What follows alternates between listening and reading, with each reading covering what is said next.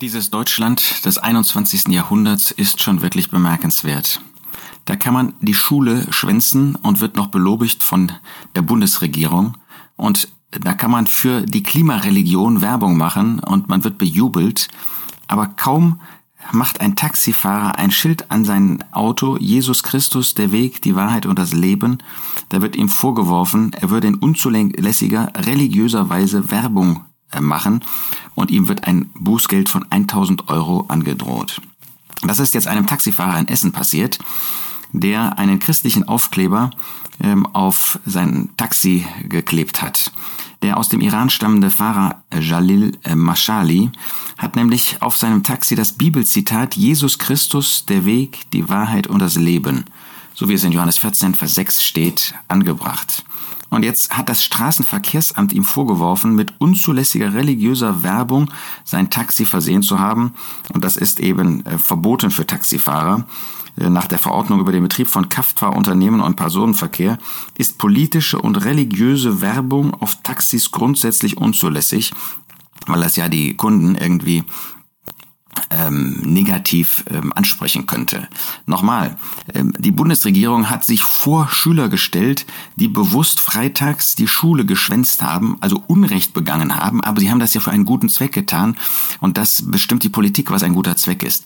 Wenn man auf Jesus Christus hinweist, und wir wissen, das ist die einzige Rettung nach Apostelgeschichte 4, die einzige Rettung, durch die Menschen gerettet werden können. Der Apostel Petrus sagt das ja in sehr eindrucksvoller Weise dort in ähm, Apostelgeschichte 4 in Vers 12. Es ist in keinem anderen das Heil, denn es ist auch kein anderer Name unter dem Himmel, der unter den Menschen gegeben ist, in dem wir errettet werden müssen. Es ist dieser eine Name und wer davon spricht, das ist äh, also in ähm, juristischer Weise offensichtlich Werbung, der macht sich strafbar. Dieser Ex-Muslim, äh, Jalil äh, Mashali, der hatte einen schweren Unfall und ist durch diesen schweren Unfall zum Glauben gekommen. Das heißt natürlich nicht, der Unfall selbst hat ihn dazu gebracht, aber er hat sein linkes Bein verloren dadurch und ist später dann 23 Mal operiert worden. Äh, man kann sich vorstellen, wie verzweifelt dieser Mann dadurch geworden ist, gewesen ist, ähm, sogar mit Suizidgedanken. Und dann ist eine ältere Frau bei ihm gewesen und hat mit ihm und für ihn zu dem Herrn Jesus gebetet und ihm den christlichen Glauben, die christliche Botschaft vorgestellt und so hat er sich bekehrt. Seitdem hat er diesen Spruch an seinem Auto ähm, und ähm, für sich als eine Erinnerung, aber auch für Menschen, die mit ihm fahren.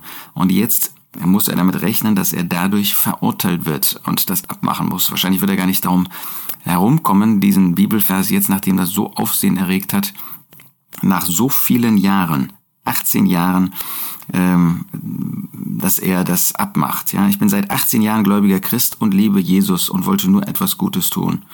Er hoffte, dass ähm, dadurch Menschen angeregt werden, über ihre Beziehung zum Christentum, über ihre Beziehung zu Jesus nachzudenken. Nur das erinnert uns an das, was der Herr Jesus in Johannes 15 gesagt hat. Wenn die Welt euch hasst, so wisst, dass sie mich vor euch gehasst hat. Vers 19. Denn wenn ihr von der Welt wäret, würde die Welt das ihre lieb haben. Weil ihr aber nicht von der Welt seid, sondern ich euch aus der Welt auserwählt habe, darum hasst euch die Welt. Und wenn es unbedingt auch wahr ist, nach Römer 13, dass die Regierungen von Gott sind, so sind doch diejenigen, die diese Regierung ausfüllen, sind die doch Teil dieser Welt und sie äh, sind Teil des Systems des Teufels. Und er will natürlich nicht, dass der christliche Glaube irgendwie verbreitet wird. Er will wird, er will nicht, dass Menschen aufmerksam gemacht werden und durch einen Menschen, der ähm, ein solches Schild, einen solchen Aufkleber hat, geradezu auf die eine auf die eine wahre Retterperson hingewiesen werden.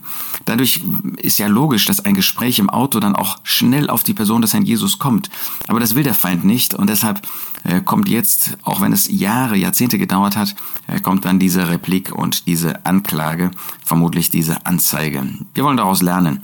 Wir leben in einer Welt, die uns feindlich gesonnen ist. Wir staunen über Menschen, äh, die nicht aus Deutschland ursprünglich kommen, die mehr Mut zeigen als wir. Und wir wollen uns gegenseitig motivieren, wollen uns ähm, ermutigen, wirklich zu unserem Glauben zu stehen, diesen Glauben auch weiterzugeben, in diesem Glauben zu leben und damit diesen Glauben sichtbar zu machen, aber eben auch unseren Mund zu benutzen, um Menschen auf den Herrn Jesus, auf die Notwendigkeit der Bekehrung hinzuweisen, damit sich noch möglichst viele bekehren. Wir werden ja nicht unter Druck gesetzt, das zu tun, aber wir ähm, dürfen uns gegenseitig ermutigen, ähm, das so große Heil angesichts der so schweren, tiefen Leiden des Herrn Jesus zum Anlass zu nehmen, wirklich zu dem Herrn Jesus uns zu bekennen und ihn als Retter auch weiterzugeben und uns nicht dadurch entmutigen zu lassen, nicht zu resignieren, weil wir angegriffen werden, weil die Welt und auch die Regierungen dieser Welt gegen uns vorgehen. Damit müssen wir rechnen. Das hat Herr Jesus uns vorhergesagt.